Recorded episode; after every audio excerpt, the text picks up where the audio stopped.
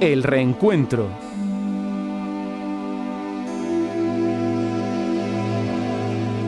No sé cómo ocurrió, pero aquella tarde de cielo blanco y nubes bajas, que provocaba una cierta melancolía en el ánimo, sentí aún con más fuerza una premonición que me mantuvo en un estado larvario durante la sobremesa, el café y parte de la tertulia con mis amigas. Algo debió de ocurrirme aquella tarde, un hecho magnífico que por extraordinario merecería la pena volver a contarlo. Un desasosiego inquietante llenaba mi corazón de angustia y encendía el deseo de salir a la calle a la búsqueda de aquella aventura. Hacía tanto tiempo que mi vida se había convertido en algo invisible, tan anodino y falto de emociones, que nunca imaginé que sería la protagonista de una historia nueva. Sin embargo, aquel día algo me había hecho reaccionar. Hasta entonces una existencia triste, sin gracia, aburrida, urbana, como de matrona en decadencia. Mi vida se limitaba a la esfera del hogar tras haber asistido a mis padres hasta su último aliento y a mis hermanos y sobrinos mientras me necesitaron. Me convirté así en la tía solterona de una familia bien, contentándome con las cuatro reuniones de amistad. Piedad Santiago, doctora y escritora. Puede que parezca una noche más, pero yo sé que así es su amor. Y mañana cuando salga el sol, lo queremos aún más y al fin te podré abrazar como lo hacíamos antes. Yo me siento solo por solo un instante, pero sé que cuando pase todo esto tú y yo volveremos a ser como éramos antes. Hace unos días eh, caía en nuestras manos eh, un libro cuyo título nos dejó absolutamente impactados, El año que no hubo primavera, de la editorial Iberletras, relatos variados de humor, nostalgia, desamor, escritos desde hace varias, varios años y también escritos durante esta pandemia, donde seguimos echando de menos todo lo que antes era normal y dejó de serlo.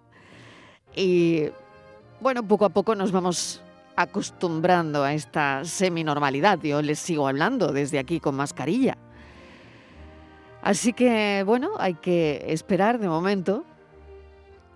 Y es muy curioso porque puede que incluso nos hayamos olvidado de enumerar de repente aquellas cosas que de hecho eran normales hace ese tiempo que seguimos en pandemia, ¿no? Y desde que estamos en pandemia, mejor resumido, mejor dicho, ¿no? Y hoy vamos a entrevistar a Piedad Santiago, que es la autora de El año que no hubo primavera. Bienvenida, Piedad, ¿qué tal? ¿Cómo estás? Muchas gracias por invitarme a su programa.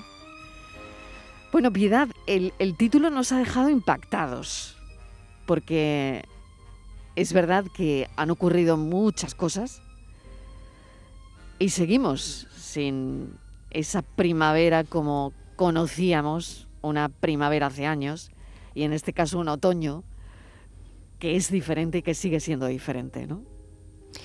Sí, muy diferente, sobre todo para muchas familias y muchas personas que queremos. Y bueno, el año 2020 efectivamente no hubo primavera, pues porque nos encerramos en el día 12 o 13 de marzo, no recuerdo bien, mm. y no salimos hasta después de, que empezara mayo, con lo cual pues nos perdimos la primavera, no hubo primavera ese año. Desde luego para mí no. Ya. Sobre todo, bueno, eh, me va a permitir que, cuente aspectos ¿no? de, de lo que en su vida doctora le, afectó la, pandemia. Es eh, La doctora Santiago es endocrina en el Hospital Virgen de las Nieves de, Granada. Ellos estuvieron ahí, bueno, pues justo cuando empezaron a recibirse los primeros pacientes COVID, ¿no? Eh, pertenece al grupo de trabajo de tiroides de la Sociedad Española de Endocrinología. Su marido, médico de atención primaria, desgraciadamente falleció por COVID y, hace justo un año, ¿no? Un mes después de el fallecimiento de su marido llegaron las, las vacunas, ¿no? Y no sé, Piedad, cómo, cómo lleva todo esto. Pues lo llevo bien, porque gracias a Dios cuento con el apoyo de mi familia, sobre todo, de mis amigos, de la gente que realmente nos quiere a mí y a mi marido. Me pongo también la máscara de mujer estupenda, ¿eh? soy una mujer aparentemente estupenda, pero por dentro estoy hecha polvo. Y bueno, esto es un paso más en el intento de recuperación, de recuperar la normalidad. Otro paso más. Todos los días voy al trabajo, no he faltado nunca y, ya digo, pues lo llevo como puedo, con esa resignación que nos queda a las viudas y que solo otro viudo puede entender. El sacrificio del héroe está escrito durante la pandemia, mientras su marido estaba en la UCI, ¿no? ¿De qué va el sacrificio del héroe? Bueno, el sacrificio del héroe lo escribí justo durante estos días. A mi marido eh, tuvo un tromboembolismo pulmonar y tuvo que permanecer en la UCI durante tres semanas. Y yo escribí este cuento pensando que iba a ser un cuento de Navidad con, feliz, con final feliz. Y bueno, pues no fue un final feliz, ¿no? Es la historia de un médico que se enfrenta a la pandemia, como lo hizo Tomás. Pero bueno, luego eh, sirve eh, su organismo como para extraer aquellas defensas, aquellas inmunoglobulinas que podrían salvar la vida de muchos de sus eh, paisanos, de, los pacientes y de los amigos que vivían en el pueblo para el que él trabajaba. Era una especie de... es un cuento de Navidad realmente, pero mm. claro, el final es feliz en el cuento, pero no en la realidad. No he podido corregirlo, ese, ese relato está sin corregir.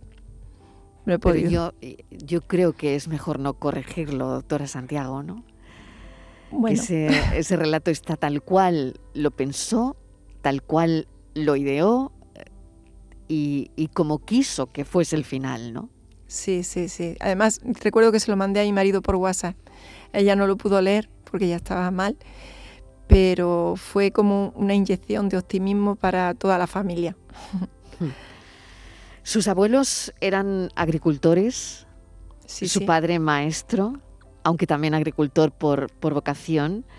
La doctora Santiago viene de una familia muy rural, además cuatro hermanas.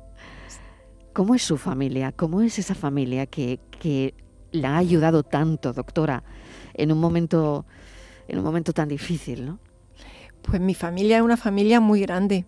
Antes nos juntábamos 22 solamente entre hermanos y sobrinos y mis padres.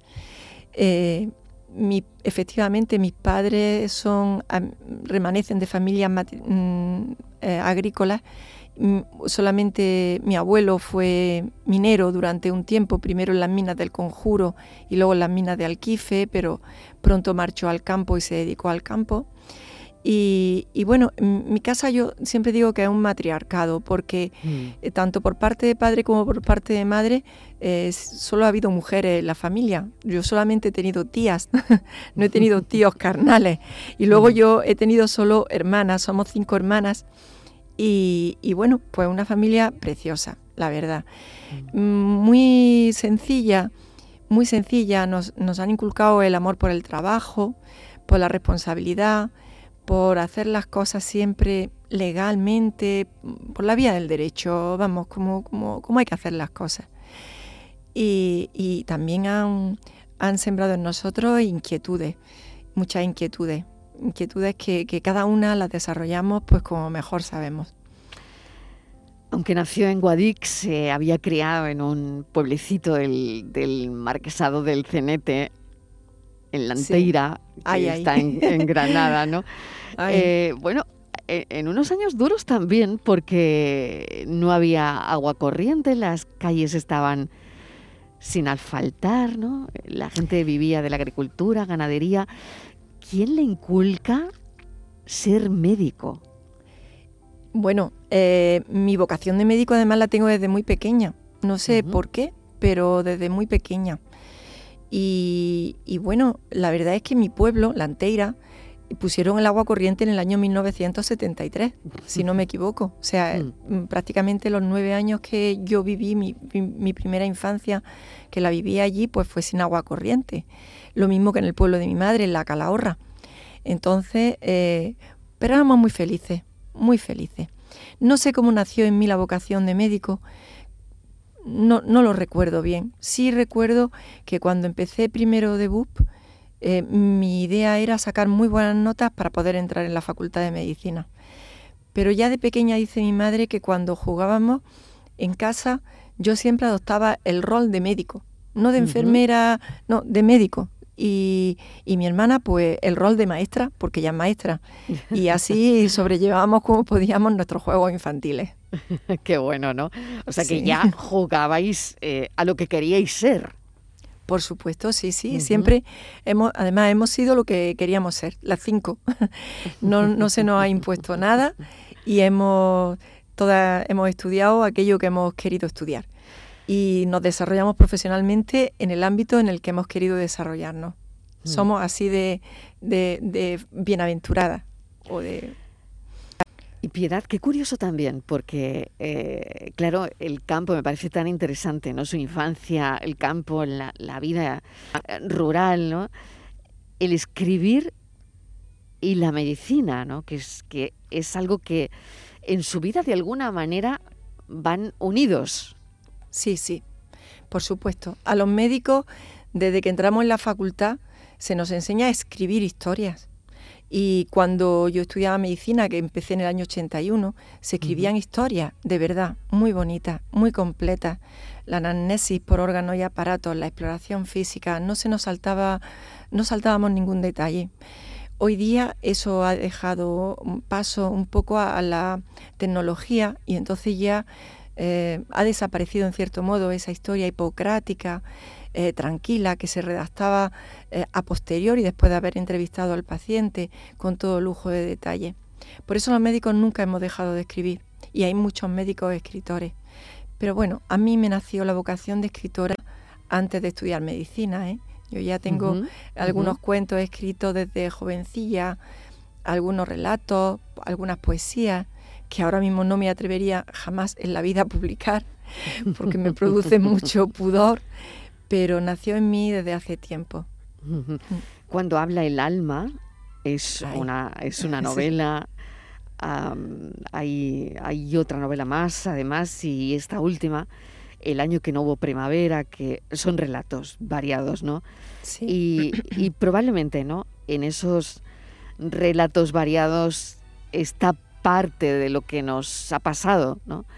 parte de lo que nos sigue pasando, porque usted, doctora, como endocrina, ¿no? y sabiendo que eh, los pacientes diabéticos lo podían tener bastante mal con, la infección, con la COVID, pues me imagino que habrá sido también un no, parar, ¿no? Y, y, unido también pues lo que le pasa a Tomás, a su marido, ¿no? Bueno, yo tuve la desgracia de que me rompí el húmero el día 26 de marzo del 2020 y estuve de baja Mm. pues prácticamente hasta julio, que fue cuando ya me incorporé después de la rehabilitación, más o menos de poder recuperar la movilidad del brazo. Mm. La primera ola la viví a través de mi marido, mm. de la angustia, del miedo, del temor continuo y de la sobrecarga de trabajo.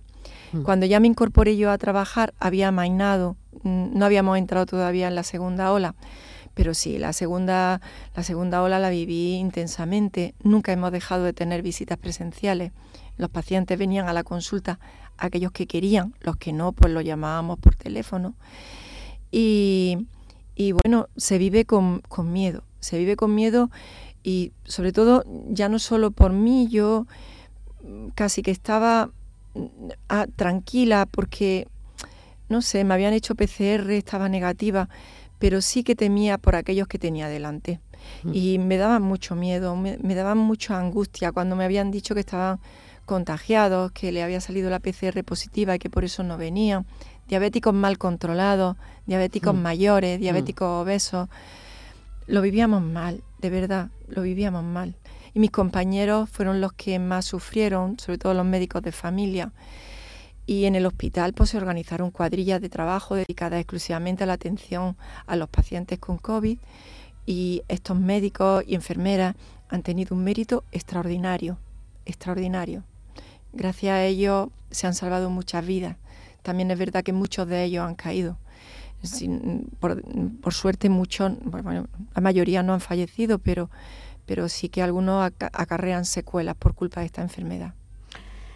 Y también eh, psicológicamente, mm, no sé cómo se encuentra Piedad, pero hace unos días eh, teníamos sobre la mesa eh, pues lo que esto no les ha afectado a los médicos en cuanto a problemas de ansiedad, a problemas de estrés, alteraciones emocionales, trastornos del sueño, ¿no?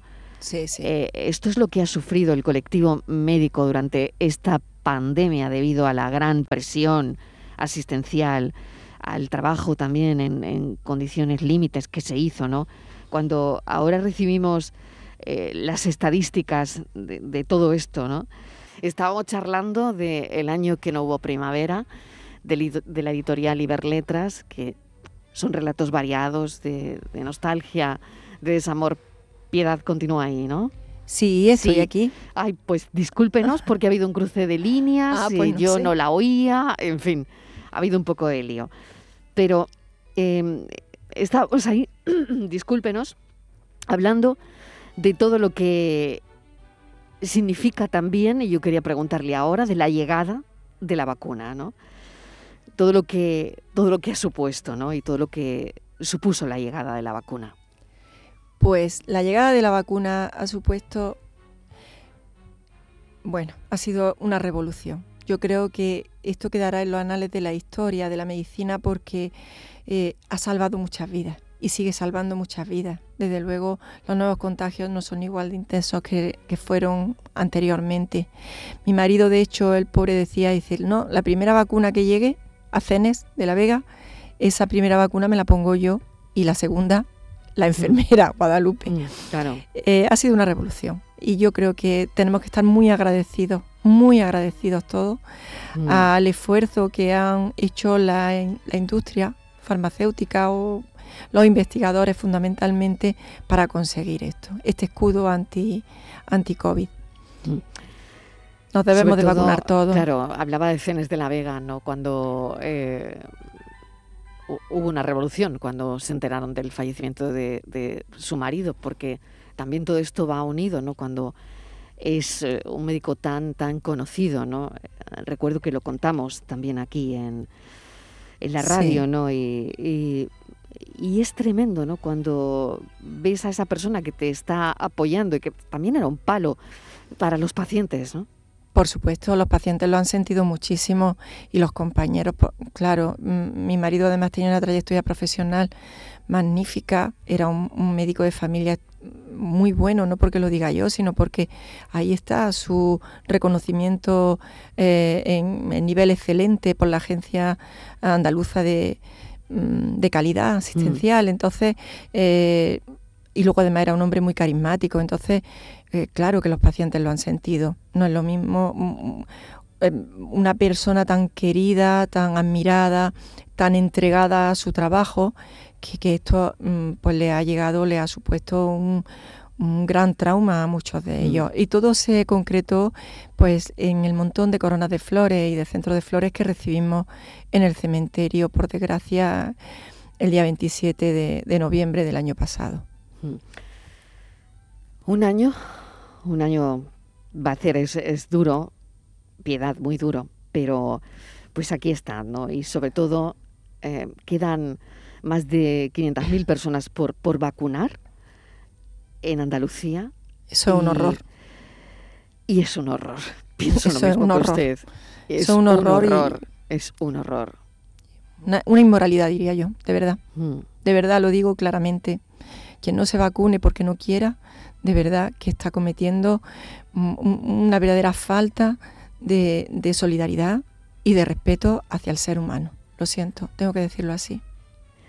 Pues es así como lo siente la doctora Santiago Fernández y es así como nos lo está trasladando y desde luego es así como lo siento yo también.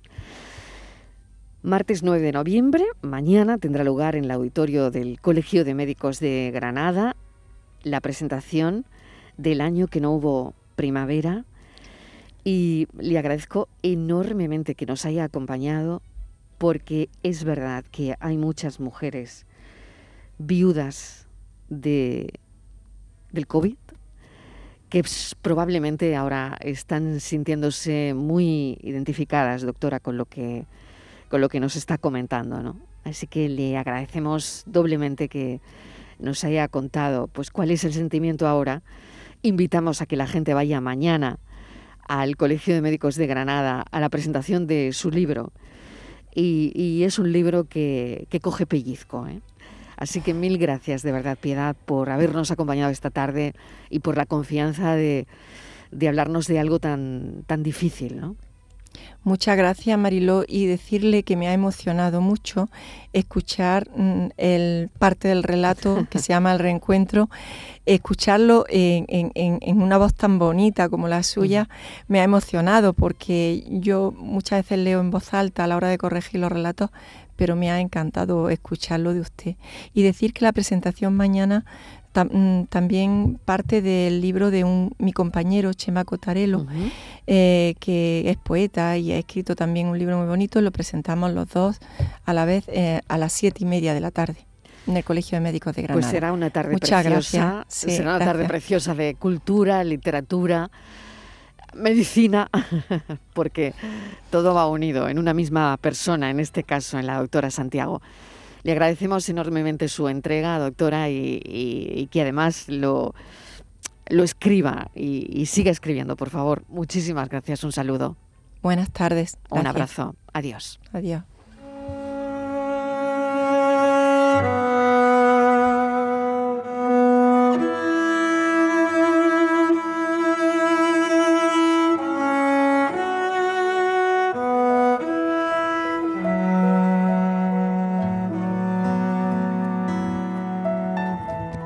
Tarde de Canal Sur Radio con Mariló Maldonado.